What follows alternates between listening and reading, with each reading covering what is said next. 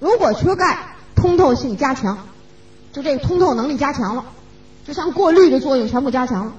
一是通透加强以后呢，人体就可以得变态反应性疾病，或者是把这个变态反应性的疾病加重啊，加重。那变态反应性的疾病是什么呢？其实就是我们平时所说的一些过敏性的疾病，就是过敏性的疾病啊。所以补充钙对纠正过敏的这样的疾病有很大的帮助，轻者可以治愈，多少年的这种陈陈旧的病也可以得到一些缓解啊。那么过敏的病呢就多了，比如说我们经常说这人过敏性哮喘，那就是这一种病，对吧？那那还有人起荨麻疹啊，就像什么儿童湿疹，还有一些呢人水肿啊，检查来检查去血也正常，这也正常，那也正常，就水肿。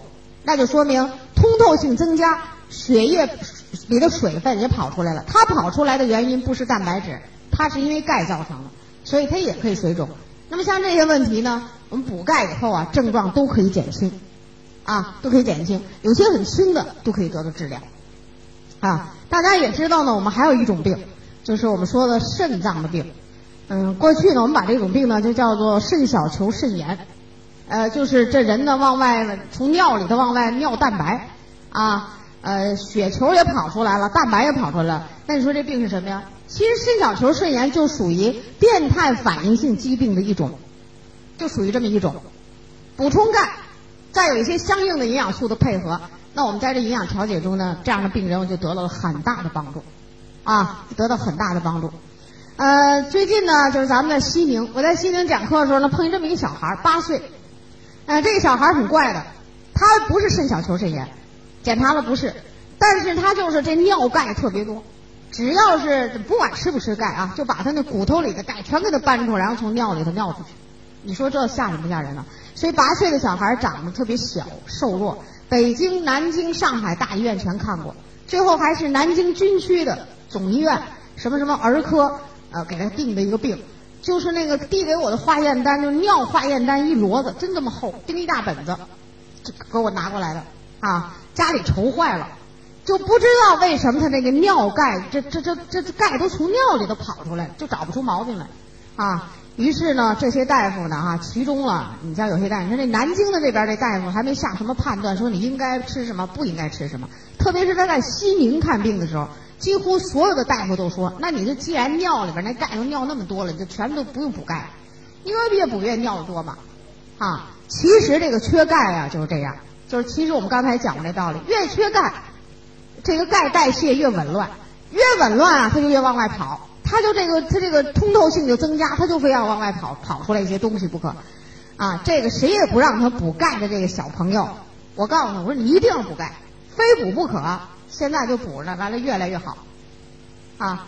西宁的这小孩啊，就是他他有那么一大堆病治，我这个就是有一个小本专门记录这样的人呢，我得拿电话遥控，我得看着他点儿吃，因为他这比较复杂，吃起来哈，量的调节什么的，老老得问着他点儿啊。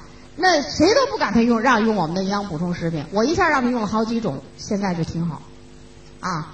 我给他妈妈打电话说：“我说我告诉你啊，你一定要用贝塔胡萝卜素，你要想尽一切办法把这个贝塔找来啊！我说你你你找不着，我看你找谁去跟他们要去，反正肯定有啊！你找是难找一点，现在没有卖的嘛，找这必须用。一会儿我们不要讲那抗氧化吗？我们再来说这事儿啊。例如说像这类的病都行，你像湿疹，你说这湿疹是什么呀？咱们都知道湿疹往外流水是吧？有渗出，其实呢也就是细胞里的水出了一些，中医就叫湿毒。”啊，西医这叫湿疹，很难治的，但是补钙就有效果。北京的一个小孩十二岁了还湿疹呢，最近我们沈阳那个小孩原来十五岁了湿疹还没好呢，这个腋窝下面、大腿上啊，什么什么这个后背上还在那冒水呢，啊，后来呢就没办法了，特别北京这小孩也吃了我们钙镁片了，吃的量不够，我说你一定要足量补钙啊，足量。这是一个。第二，我告诉你一个办法，也也是他把我逼的啊，就是没办法。我说你这么吧，你把钙镁片粘成面，你呢当痱子粉给它撒在这冒水的啊。然后呢，他这可好，他我说你，但是你要这样啊，先弄一点试试，如果行你就这么办。结果真的就这么连连外用带带内用啊，就连内服带外用，像痱子粉似的往上撒面。结果湿真好。这是北京的一小孩儿，啊，呃，所以我们我们有些产品有神奇之处，它并不是神奇，而是它能够被人体吸收利用产生的作用。你吃了半天它不能吸收利用，那你说它有什么作用啊？对不对？啊，这是我们刚才讲的第七个作用啊。好，下面第八个作用，参与细胞的分泌，促进酶的活动，这跟细胞的分泌有关系了，啊。那么我们先来说这个细胞的分泌。咱们这个人体的细胞有很多细胞有特殊的功能，这叫分泌一些液体。比如说啊，咱们大家能感觉出来的，唾液腺内分泌唾液是吧？你嘴就不干，是不是？啊，眼泪的泪腺呢，那你就得分泌眼泪，你眼睛就不干，因为它帮助你湿润眼睛，而且还给你有杀菌的作用，是吧？唾液和眼泪都是这种作用。可是有的人呢？年龄大了以后，就眼睛干了；也有一些年龄大了以后呢，嘴里头干的要命。那你说这是不是唾液腺有病了？检查检查唾液腺呢，也没毛病，还也都正常，也没长瘤啊，也没有什么问题。但是就是不给它分泌唾液了。其实这就跟缺钙有关系，因为钙先参与这种腺细胞的这种分泌作用，缺钙，腺细胞的分泌作用全部减弱。那腺细胞还有很多了，我们就随便举个例子，比如说皮脂腺，你说这是腺吧？啊，也是，它分泌皮脂滋润皮肤，对不对？那你为什么中老年的人，男人女人的这个，就是年轻的时候油皮肤，到了中老年有时候都会干成干皮肤？到年轻的时候皮肤就发干，到中老年就干的不行了，那你说为什么呢？就是因为你缺钙，皮脂腺的分泌功能减弱。所以你像皮肤好，你是不是得补钙呀？为什么要调动这个皮脂腺的这种分泌功能？啊，那比如说你要延缓更年期，延缓更年期，你是不是得分泌雌激素多一些？雌激素是卵巢分泌的，那卵巢又是一个特殊的腺细胞，那那怎么来分泌啊？你不补钙，那它能分泌出来吗？对不对？所以这种营养在身体里起的作用，有时候真的你是想象不到的。最近呢，有个女人得了一什么病呢？五十六岁。你先听她的年龄吧，更年期是不是？甚至到了绝经期，她得了一种病呢，也是经过几大城市的几大医院看了一顿，看了光那检查费就花了上万，最后给他诊断说干燥病。什么干燥病？就哪儿都干呢？所有的腺细胞分泌功能差，先是眼睛干，嘴里头干，然后皮肤干，那里边的是不是呃消化食物得有胃液分泌胃酸呢？好，也也也分泌减少，啊。那那就多了，所以他现在特别可怕，所以他们那边的朋友就给我打电话，宋老师，这干燥病了怎么办？我就跟这营业代表说，我说你去翻翻那个讲钙的笔记本儿，啊，我就告诉他那个笔记本上有一条讲的是参与腺细胞的分泌作用，你说怎么办呀？那钙肯定得足量补充了，首选这得真补充，其他的营养素你也得补充，但是钙你就不能丢，而且得足量补充，啊，所以这就是这类的。那么你缺了这些东西，它就分泌不足，比如说。女人好得的病，甲状腺功能亢进或者甲甲状腺功能减退症。你甲状腺为什么会这样啊？肯定你是分泌腺体这有问题。那你为什么分泌的不好？缺钙。而女人这个甲状腺功能这方面的疾病呢，缺钙以后啊，就是说得能得这个病的几率特别的多。所以我们这甲状腺的这种疾病，就是女人的专利性的疾病，就女人得的多，男人很少有。那为什么呢？就女人是重点缺钙，啊，所以这就是我们告诉说的这个促进这样的作用。那比如说现在的流行病了，比如说糖尿病，你说这糖尿病是胰岛素分泌不足，这是腺细胞吧？腺细胞给你分泌胰岛素是激素，那你这分泌不足呢？有很多原因造成分泌不足，其中钙也是个原因，对不对？那你治病呢，是不是一般就得综合性的治理啊？啊，你综合性的治理里头是激素，你得用蛋白；要让它分泌的好，你得加进钙，那你就得用啊，那就对它有好处啊，对不对？那刚才我们呢就给大了大家讲了很多很多的例子啊，特别是有好多人就是经常补充我们的这几大营养素，越补充皮肤越好，越补充头发越滋润，你可能就觉得这是不是就光蛋白质的作用？绝对不是，它是几种营养素的共同作用啊。而钙在这里边起的作用是非常非常的巨大的，啊！可是像这样的东西，你原来知道不知道？你知道不知道这种东西就是因为缺钙，跟缺钙有关系呢？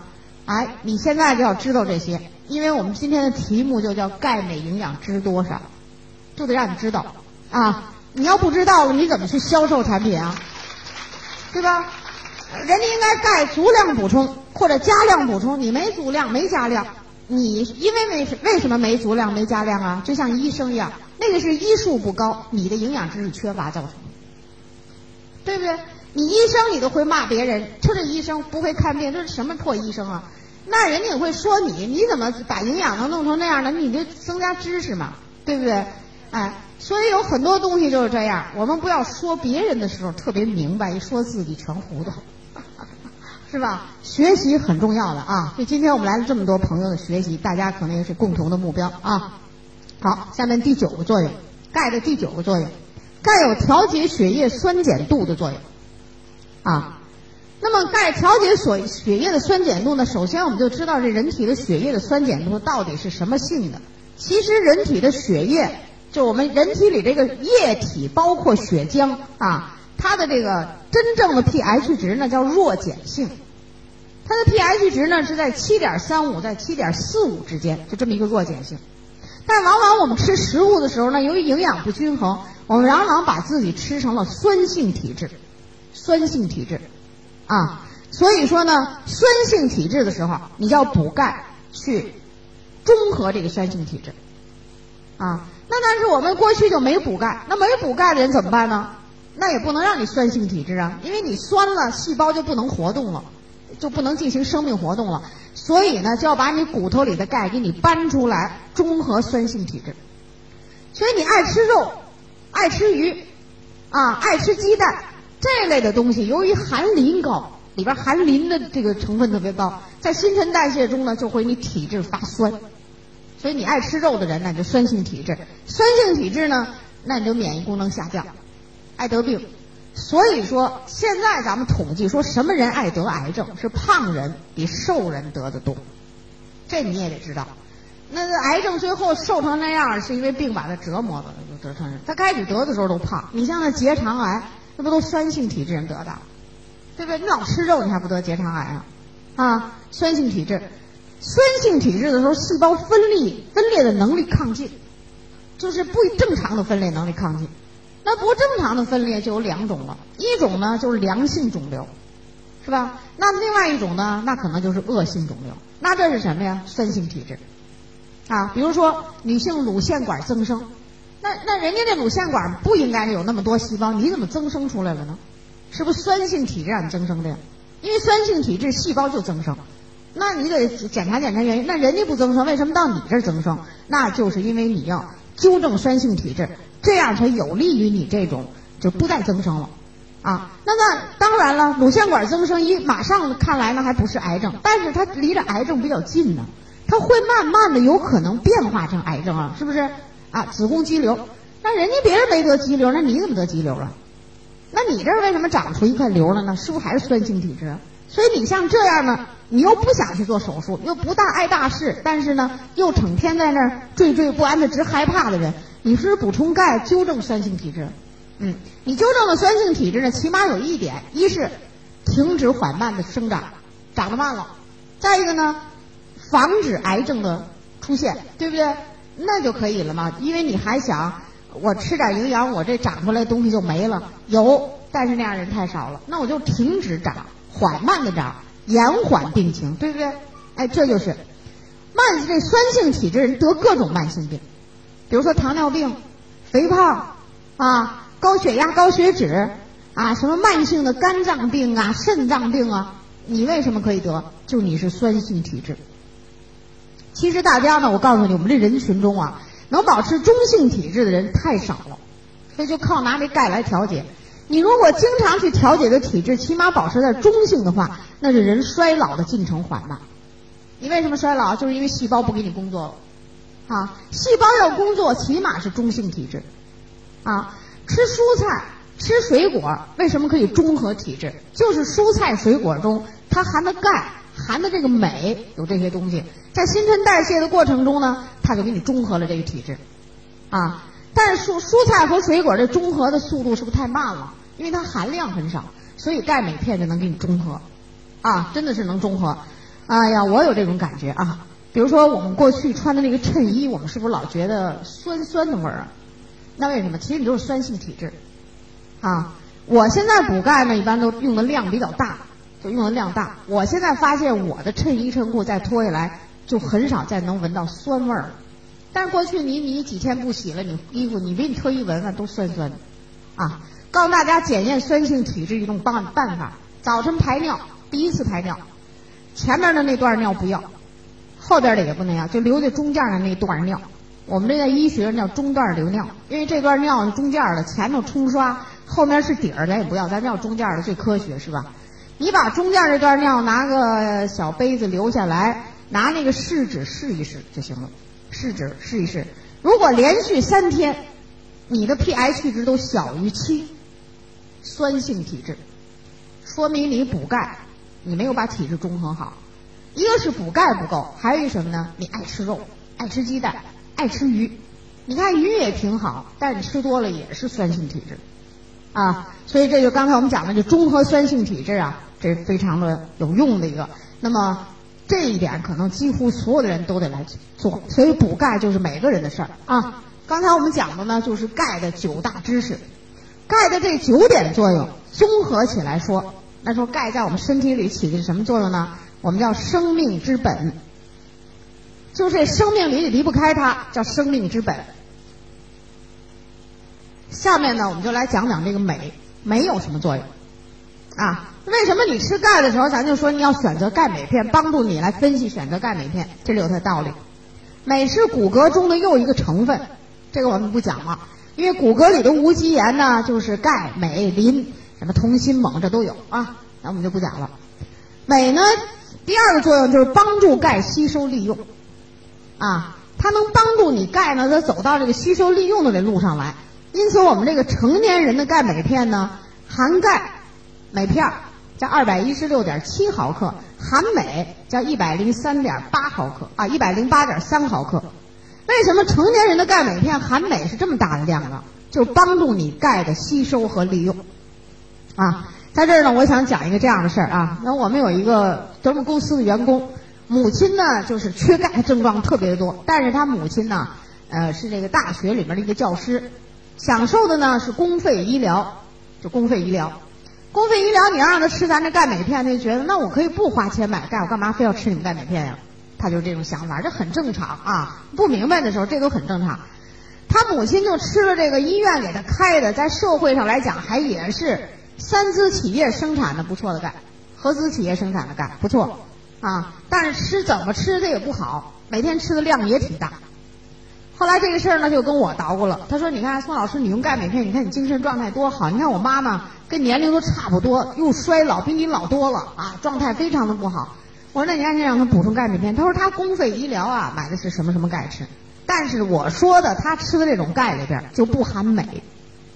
于是我就跟我们这员工讲：“我说你要给你妈妈改成钙镁片，为什么呢？镁促进钙的吸收，而你妈妈都五十六七岁的年龄了，她这钙的吸收很差的。”你看吃了几片，但是他不用，你不白吃吗？他一看，哎呦，这好，于是呢，他就改成钙镁片。就当时我在讲课的时候，他就说：“哎呀，讲完了课，我把你送到宾馆，我接着返回公司，就去给我妈买钙镁片。”这是我们公司员工啊。呃，锦州有这样一个朋友，锦州有一个大姐呢，骨质疏松加骨质增生，而且骨质增生的非常的厉害。她这个骨质增生啊，增生在什么部位了呢？就是那个脊椎脊髓过的那条路，脊椎管儿，就是脊髓从里穿过吧，他那四周围的骨骼骨质增生了，于是，在床上躺了半年了，都瘫了，不能起来了，浑身疼啊，哪儿都不对。他们家更能给他整，他那个丈夫可好，上批发市场买了两箱子钙，啊，让他吃。我这两箱子钙里头啊，每一箱子里头有十二瓶啊，那小箱子两箱子全吃进去了，毫无作用。然后他呢，这个病呢长在自己身上，当然自己最痛苦。所以在又要买钙的时候呢，这时候我们营业代表就就跟他说了：“你是不是改一个产品吃吃试试？啊，你都吃了这么多又不管事儿。”他呢恨病啊，于是他就买我们的钙镁片了。这瓶钙镁片买回去，惹起夫妻两个人一顿的吵嘴。丈夫说：“我给你花了那么多钱买的那两箱子钙，你都吃完了不管用，你就买这一瓶就能管用啊？”他说：“据说这个钙非常好，我试试呗。”啊，都说急了眼的时候，这女的说：“反正我又不花你的钱，你干嘛老管我？”啊，哎，这就是女人有独立经济的时候就是这样的哈。于是呢，就吃这钙镁片，然后呢，钙镁片吃了以后大量的吃啊，当然比我们正常补充量用的大，然后再加上其他一些营养素，钙在里起主要作用了。于是这个人在床上躺了半年的人，而且叫椎管狭窄的人，于是现在站起来了，下床了。那这里是什么作用呢？是不是镁帮助它吸收了？吸收了，不但吸收，而且钙是不是把传导作用加强了？这个神经功能好了，对不对？加上补钙了呢，原来增生的这个地方呢，它也不增生了，停止增生了，甚至于呢，可能还得代谢回去一部分，所以它起来了。他起来了，我在锦州讲课的时候呢，已经进入我们课堂听讲座了。他就坐在我们这前二排这个地方，我在前面等着讲课，他就在后面扒拉我。告诉宋老师，我干嘛？他说：“哎呀，咱这钙镁片真好。”然后他跟我说了这么件事，然后还要告诉我。你要告诉全国的朋友，我们的钙镁片太好了，我就是他给我纠正好的，啊啊，这个老大姐很有意思的，她让我告诉这句话的，是因为我已经匆匆走出会场，我们要赶车上另外一个城市，她一把号拽住我，把我咚一下摁一椅子上，我就我因为毫无防备，我一屁股就坐那儿了，然后他就跟我说了一遍，他说我就跟你说一句话，你就跟我说，我说那你快说，他说你就把这个事儿告诉，因为你有这机会可以见到很多朋友。而我就不行，他说你要把这事儿告诉他们，啊，你看，这就是说呢，他原来吃了两箱子钙，两小箱没起作用，那为什么在这起作用？镁带个路，镁帮助他钙的吸收，对不对？补钙好不好呢？好，但是补钙呢，你别说现在这几年补钙，也许十年八年以后，就是说结石的病会增加，这都有可能啊，有时好事变坏事，坏事也变好事嘛，对吧？那补钙，那你为什么？因为你在补钙的时候，你自己一天到底应该补多少钙？你不会有一个精确的算法，你只是粗粗的估略。根据我们营养学会的他们的试验呢，你来估略。那这样有可能是不是钙有还多了，也有可能少了啊？那么老这么多下去不好，但是没有一个作用，防止结石的产生，特别是防止软组织中的结石的产生。比如它可以防止呃肝结石、胆结石、肾结石啊等等。这些地方结石的产生，你就是今天吃了八片的钙，是不是里边也有八倍的镁在里边啊？所以你就大可放心就可以了。所以美国安利公司的产品呢，真的他就把这个产品真的是研究到家了啊。所以你你为什么不选择这个产品？而且从价格来讲呢，它是比较便宜的。这个钙镁片的价格就叫物美价廉，物美价廉啊。你也有一个大姐就说：“你说的物美价廉，那我一天得花多少多少钱？”我说：“你一天花的这些钱，吃了多少毫克的钙？算过没有？”她说：“我拎片算。”我说：“没听说过吃这种东西拿片算的。”我说：“你吃药是拎打了一管药多少水啊？这不得含在水里的含多少量吗？对不对？啊，这才明白。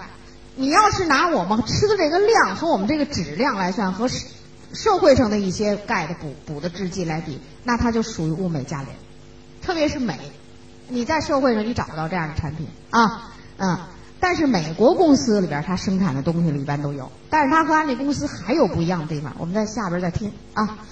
那么镁也是天然的镇静剂和清泻剂，所以它加强钙的镇静作用。为什么让你晚上睡觉前吃啊？就是让你睡一个高质量的睡眠，然后第二天呢精神抖擞。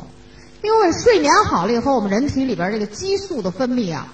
在晚上的时候都在运作，所以你早晨起来就精神抖擞，啊！我呢在咱们安利公司呢，真的，我到今天为止给安利公司讲课是三年多的时间，三年多呀。那那南方呢，可能现在最南就到了咱们深圳了啊，然后还有最北到呢黑龙江省鸡西市，最西边呢咱们西南没去过，西北去过乌鲁木齐，啊，就是整天在那条线上来回来去的飞来飞去的。你像什么兰州啊、西宁啊、格尔木，那都去了。西宁我已经去了，就是不下十次了。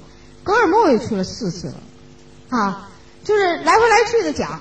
那有些人可能讲，宋老师你精力为什么这么好？就是我晚上的睡眠好。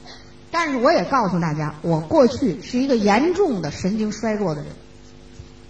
我吃过大量的镇静药，但不吃不行啊。你得上班呀，你得挣钱呀，你得养家，你得管孩子，是不是？所以必须得去这么做。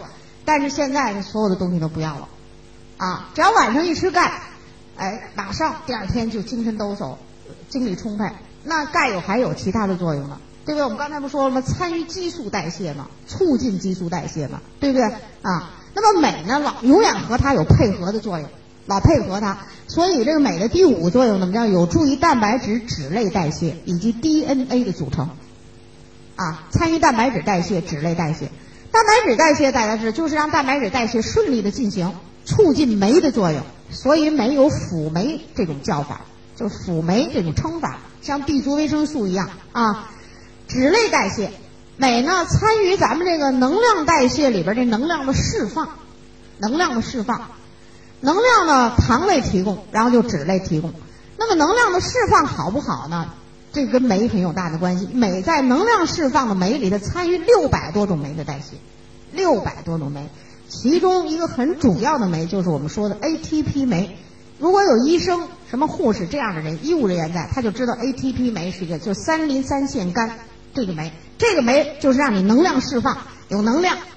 有能量，当然大脑细胞就行了。所以大家知道，脑外伤的人被汽车撞了、交通事故或者摔下来这种脑外伤的人，在医院里治疗的时候一定要打这种针，就是脑的能量三磷三腺苷，而这个镁就参与这个酶的代谢，而这个酶是我们人体用蛋白质自己生出来的啊。在这就是举个例子吧，其实这些知识的了解绝对不是靠这一堂课。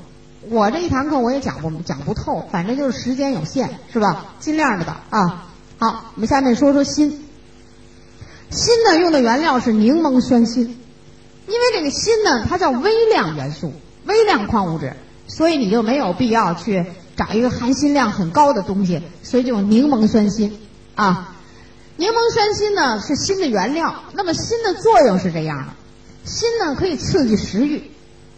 食欲就是大脑里边的食欲中枢的问题，所以缺锌的人实际上就是神经系统的发育会受到一些影响，那么因此他表现出来的就是食欲不好。所以食欲不好呢，就会是两两种人比较严重，一种是生长发育中的儿童，一种是就是衰老的老年人。那为什么这两种人会有问题呢？儿童是大脑的发育，老年人是大脑功能的衰退。啊，所以它实际来讲呢，它就是跟神经系统有关系，但是表现出来的就是食欲，你能体察出来的就是食欲啊。第二，第二个作用，第二个作用呢，就是促进生长发育的必要的物质。生长发育呢，其实这一点呢，其实就是这锌参与蛋白质代谢，进入我们人体的锌百分之九十二都参与蛋白质代谢，啊。所以说，缺锌的时候呢，蛋白质代谢有问题，那么生长发育就有影响。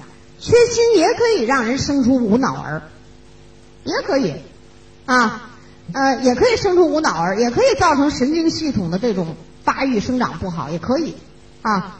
那么我们知道，儿童为什么需要锌比较多呢？那就是因为他在生长发育的这个阶段比较旺盛，所以我们多种营养片里的含锌量就高于我们的钙镁片。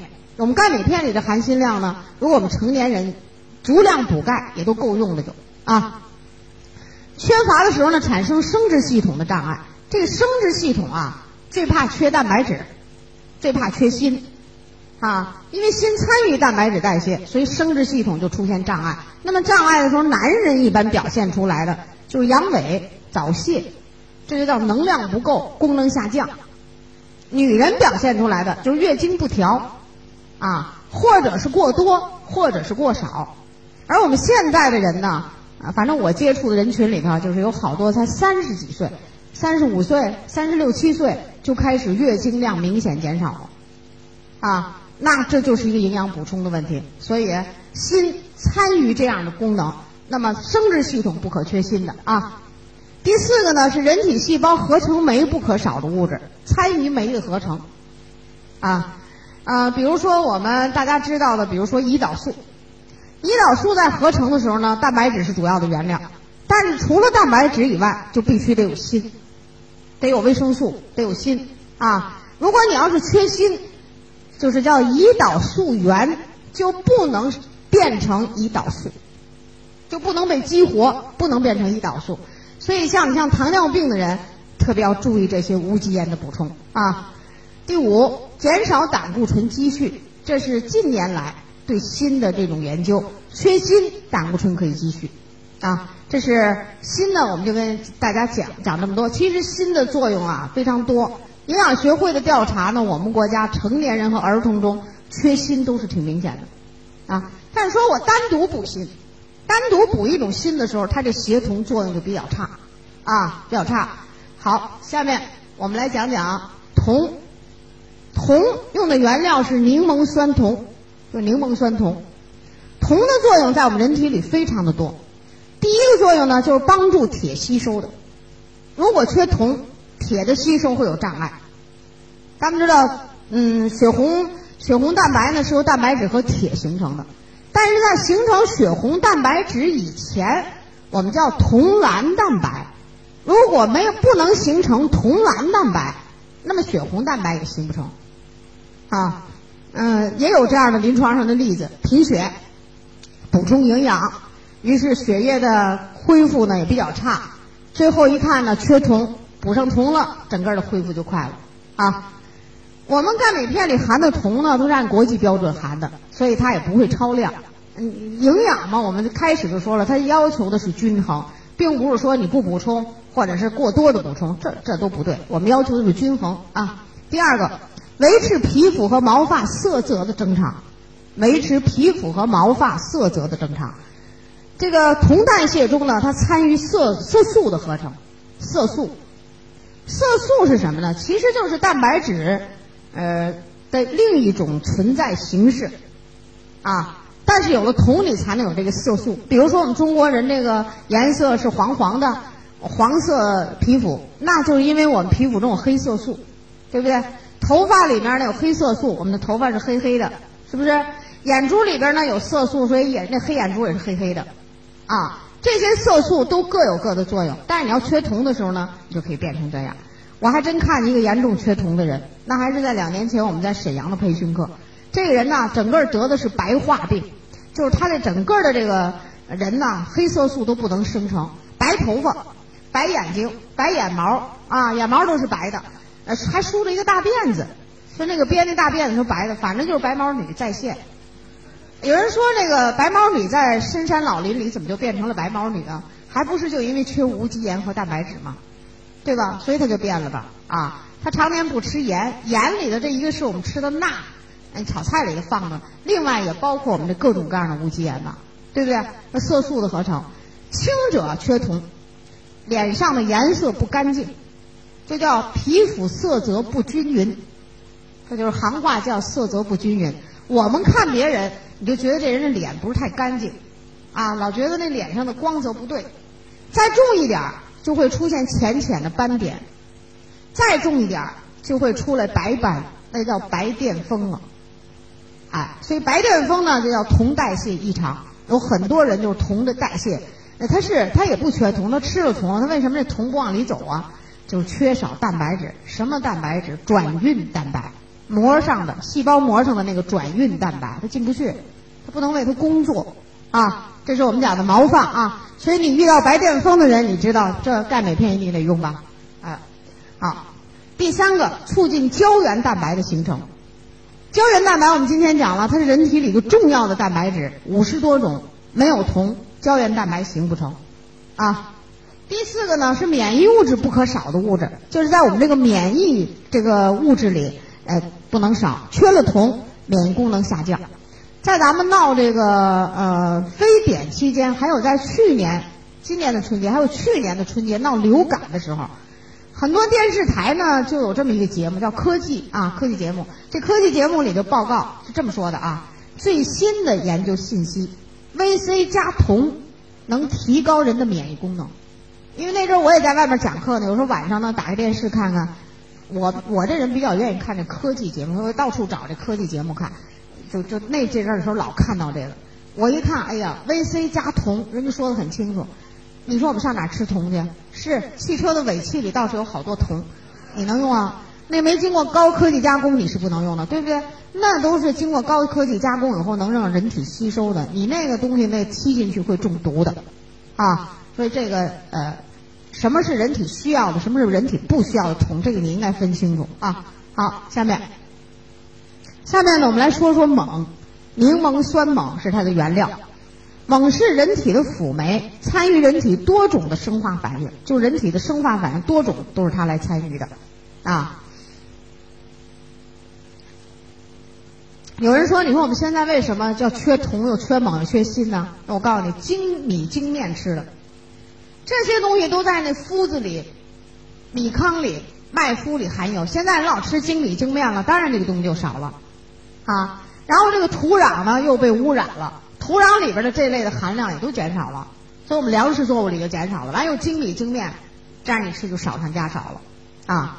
这个锰呢，叫参与人体的多种生化反应，它和酶代谢有关系。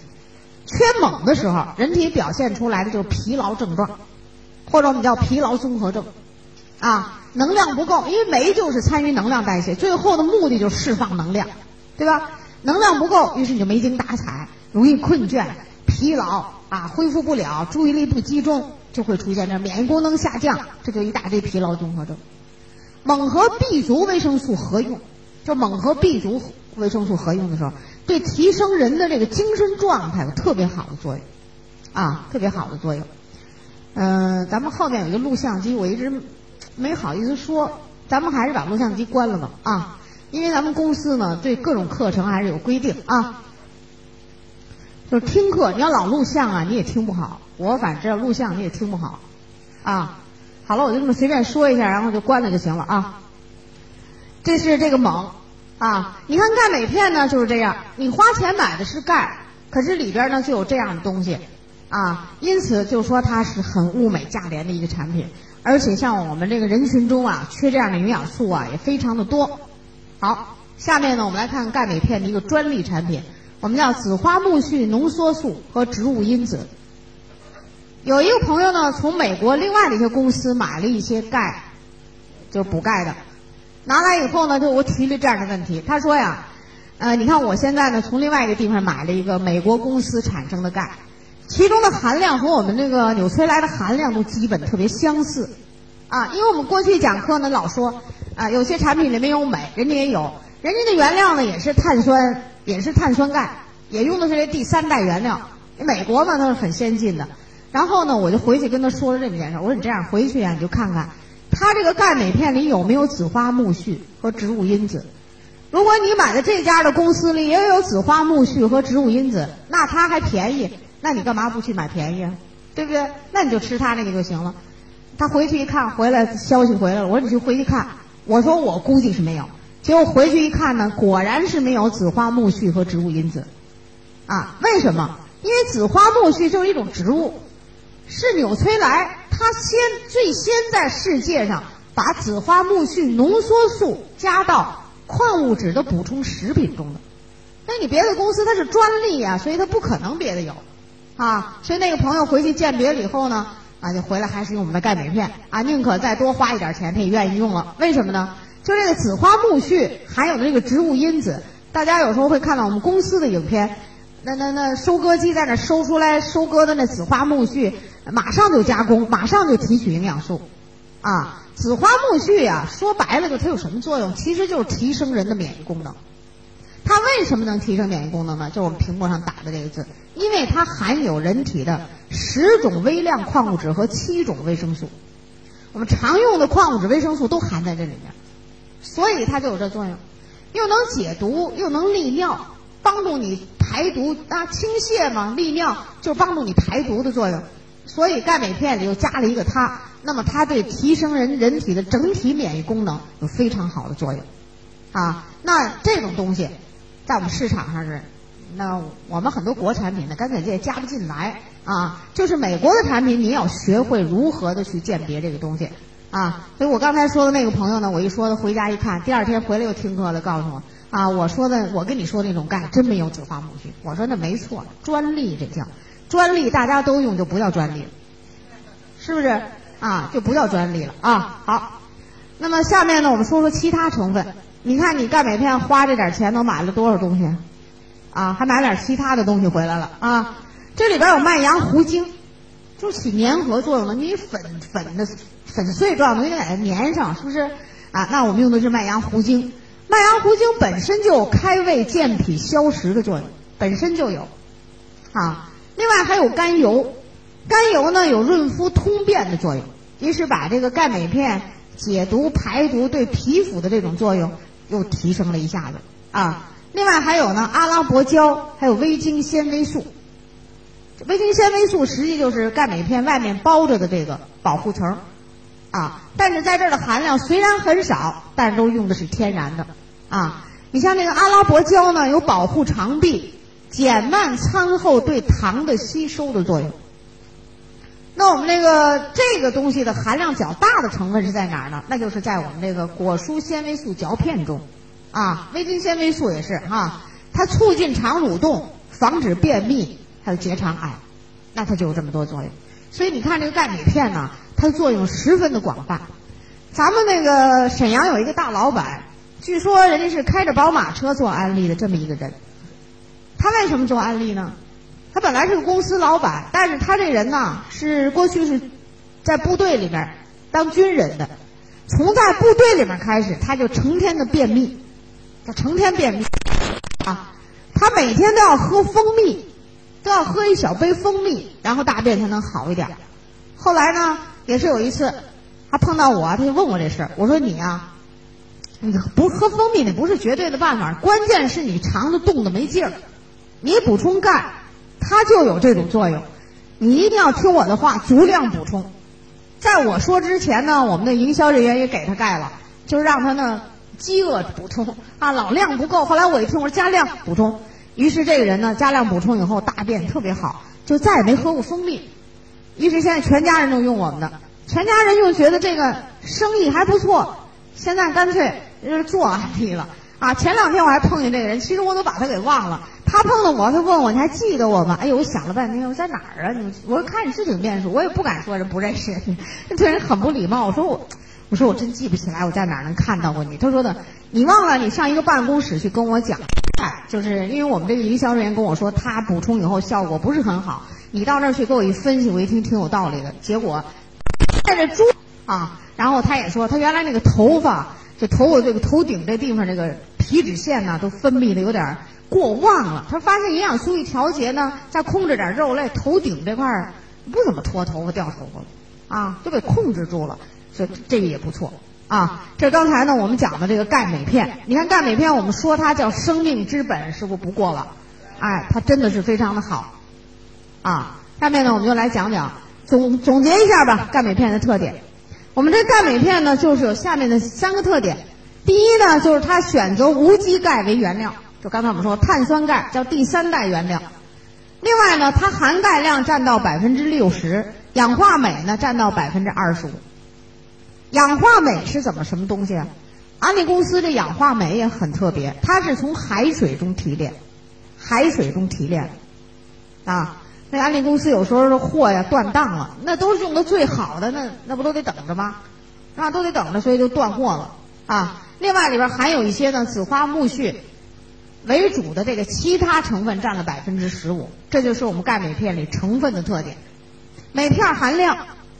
钙的含量叫二百一十六点七毫克，镁的含量呢叫一百零八点三毫克，锌的含量你看三点三毫克，因为铜它特别微量，没有还不行，多了也不对，所以就是零点七毫克，很少很少的。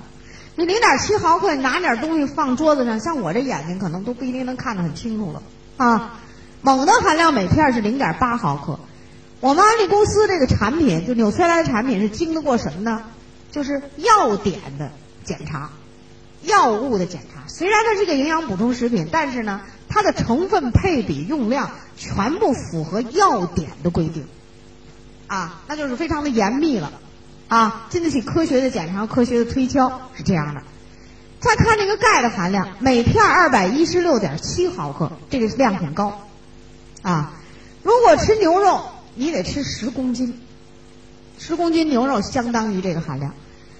咱们中国人有时候呢就会说这么，呃，像我们有一些特别农村的人，比较落后的地区的人，甚至我们城市的人，有很多人都这么认为，这补钙也不用吃什么呃钙片什么什么的啊，哎，就多吃些骨头汤就行了，喝骨头汤就可以了。那我告诉你，骨头汤的钙含量，骨头汤的钙含量叫一碗合格的骨头汤。他说的这个碗就是我们蓝边大碗，就是那个过去我们吃吃不饱饭用的那种大碗啊。一碗骨头汤含钙量两毫克，两毫克大家听懂了吧？那么一片钙镁片相当于多少碗骨头汤？一百碗。那今天一个更年期妇女需要补钙六片，那今天就吃六百碗骨头汤，哈。那我看真的给喝水肿了，恐怕也不行啊。那有人说了，那为什么这个骨头汤的含钙量这么少呢？其实刚才我们讲的知识里头有这么一个，我们讲这个骨头里的钙想从骨头里头搬出来得需要什么？是不是激素啊？啊，要甲状旁腺素亢进，对不对？你现在这猪也好，马也好，牛也好，羊也好，都死了，谁有激素活动啊？死了的生物体还有激素活动啊？所以骨壳子里的钙就难以从骨骼里搬出来用，因此说这骨头汤含钙量就非常的少，啊，含量的少。所以刚才我说，你看我们这个肉蛋里边含的钙都是很少的，都是很少，所以用食物补钙有点不可能。蔬菜。含钙量呢，一般能达到一百七八十毫克，一百三十毫克就二两啊，二两。比如说芹菜、油菜的这种盐了，所以它都会有问题啊。所以咱们这个钙镁片啊，物美价廉啊。那么咱们钙镁片吃完了以后，有没有神奇的例子？也有，也有。兰州的一个朋友，你们一边记用量一边听听。兰州的一个朋友啊，我们钙镁片是这么生命之本，牛皮癣治了三年没好。花了三万块钱，就不到三万块钱吧。后来呢，人们就跟他说：“你先吃点钙镁片试试吧，也没准他就能帮你。”结果一瓶钙镁片吃下去以后，就这个三年没治好的牛皮癣好了百分之七十。然后加上其他的产品一用，就这个三十七八岁的这个女人的这个牛皮癣呢，哎呀，好的就是连这胳膊肘啊。呃，膝关节啊，这皮肤松弛的关节部位的牛皮癣全都光变得好好的，皮肤都很光滑了，啊，完了这个人，就我说的这个人，现在也是我们的营销人员，本来是不相信产品，最后自己得意了，然后自己又在做案例，啊，下面的这个呢，我就告诉你这个钙的量怎么补，那就是根据我们营养国家营养学会的规定呢，我就找了几个特殊的年龄组，因为一些特殊的人群呢，我们掌握不好。六个月左右的孩子，零到六个月，补钙量叫每日三百到四百毫克，这个量很大的啊。小孩很小，但是补钙量很大。如果是母乳喂养，母亲要补充足的钙；如果是不是母乳喂养，其他的这个牛奶什么的喂养，那你要看看孩子是不是缺钙，要有的时候就要适当的要补充一些啊。半岁以上，四百到六百毫克。呃，这个孩子也不大，吃的也挺多啊。十岁以上的青少年，就是青春期的孩子，八百到一千毫克。往往我们的孩子啊，就是我们家长因为没这知识，给孩子补的量不够。你像我们就这延吉有个朝鲜族的朋友，他孩子要长个，他给他补钙，十三岁他给他吃两片儿，两片儿才四百毫克呗。蛋白粉也吃着，什么贝塔也用着，B 族也都用着。然后这三个月之内，孩子还真长了不少。他给我比划说，长这么一小块儿，哎，我说那长得挺健长的。但是孩子长到这么高的时候呢，长是长了，但是浑身疼，就浑身特别疼。我告诉他，我一听我就问他，我说你给他补多少钙啊？他就补两片。我说你为什么给他补两片？他说的，我就是怕这钙多了影响孩子长。那我说你营养课都怎么听的呀？啊？我说你要不给补出足量的钙，孩子就要什么缺钙性的浑身疼。浑身疼是什么呀？是不是神经系统是不是兴奋的、抑制的都有问题了才浑身疼啊？我们这叫生长痛。后来听我的话，我说你一定一定要补五片。你现在都缺成出症状了，先吃六片，然后过一段吃五片。结果吃上没半月，全部疼痛解除。啊，那你你不够量，绝对不行的，啊，绝对不行。孕妇、乳母、更年期妇女，这是指的女性中的一些特殊人群。这种特殊人群的补钙量是一千二百毫克到一千五百毫克。你比如这钙镁片吧，我自己服用我有这种感觉。一开始我也不知道应该吃多少啊，我就开始吃了四片左右，我就觉得挺好的，什么腿抽筋儿啊，很多缺钙的症状啊都缓解了。但是呢，一劳累一着凉，这腿还有点感觉，它不是抽筋儿了，反正总的觉得紧紧的那种感觉。我一想不行，加量，于是就加量，啊，再加上年龄呢又到这个年龄了，所以你就属于更年期女性、绝经期女性，一定是一千二到一千五百毫克。于是我几乎就这两年半的时间，天天六片钙镁片，我很就是相信这个东西，为什么？因为钙是生命之本。我都睡觉前吃六片，然后一觉醒来就全部恢复，体力全部恢复。哎，一下子就吃六片。我不刚才上午我讲了吗？钙什么时候吸收好啊？刚才讲。啊，对呀，晚上睡前呀，对不对？我早晨不吃，早晨腾出那个胃肠道了呀，吃别的。中午也不吃，也还是吃别的，就晚上就专门对付钙。为什么？因为钙在睡觉的时候吸收的最好，一点也不浪费，啊，所以这个作用啊起的相当的好。所以我就告诉你们这经验，为什么你晚上吃？因为不单是有专家指导，专家的理论，也有我们的一些实践证明。所以我就告诉你。当然了，说我这有一个卧床不起的病人，也不上班，哎，你这吃的量很大，我让他分着吃也没错。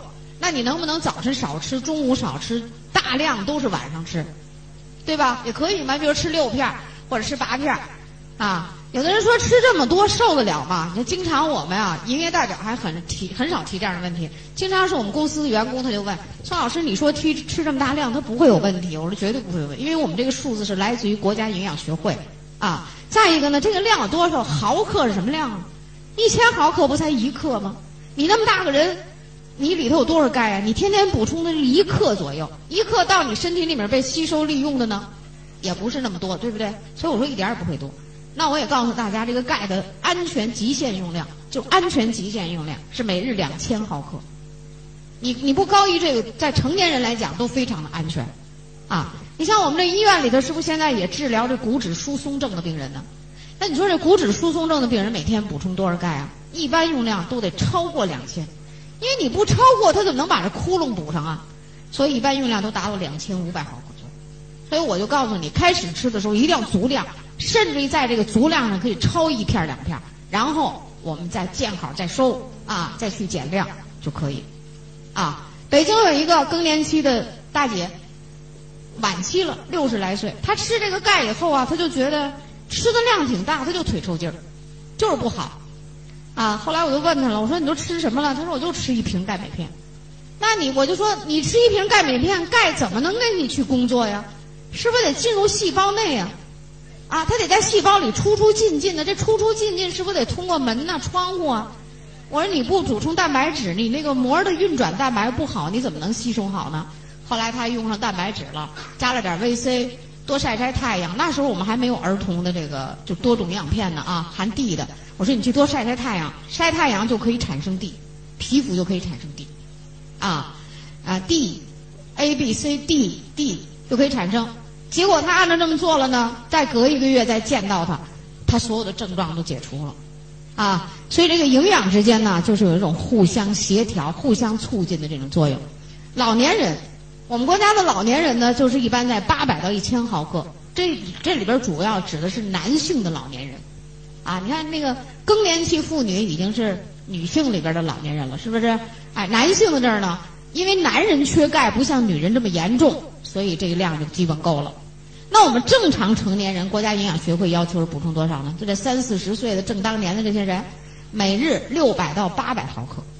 因为我没写，因为我觉得这个数字应该谁都得知道。啊，每日六百到八百毫克。如果是女人，那你开始吃的时候，比如说你是个育龄期妇女，你可以先吃一千吧，吃五片，吃上两个月左右，减一片，四片，然后你这四片就可以坚持下去了。啊，呃，看起来这个坚持啊非常的重要，啊，只要你坚持了，你这个身体里越来越好，越来越好。所以有时候我走到哪儿啊，谁一见到我的时候都说：“哎呦，宋老师这。”几个月没见你了，你又比原来好了，哎，老老有这种说法啊。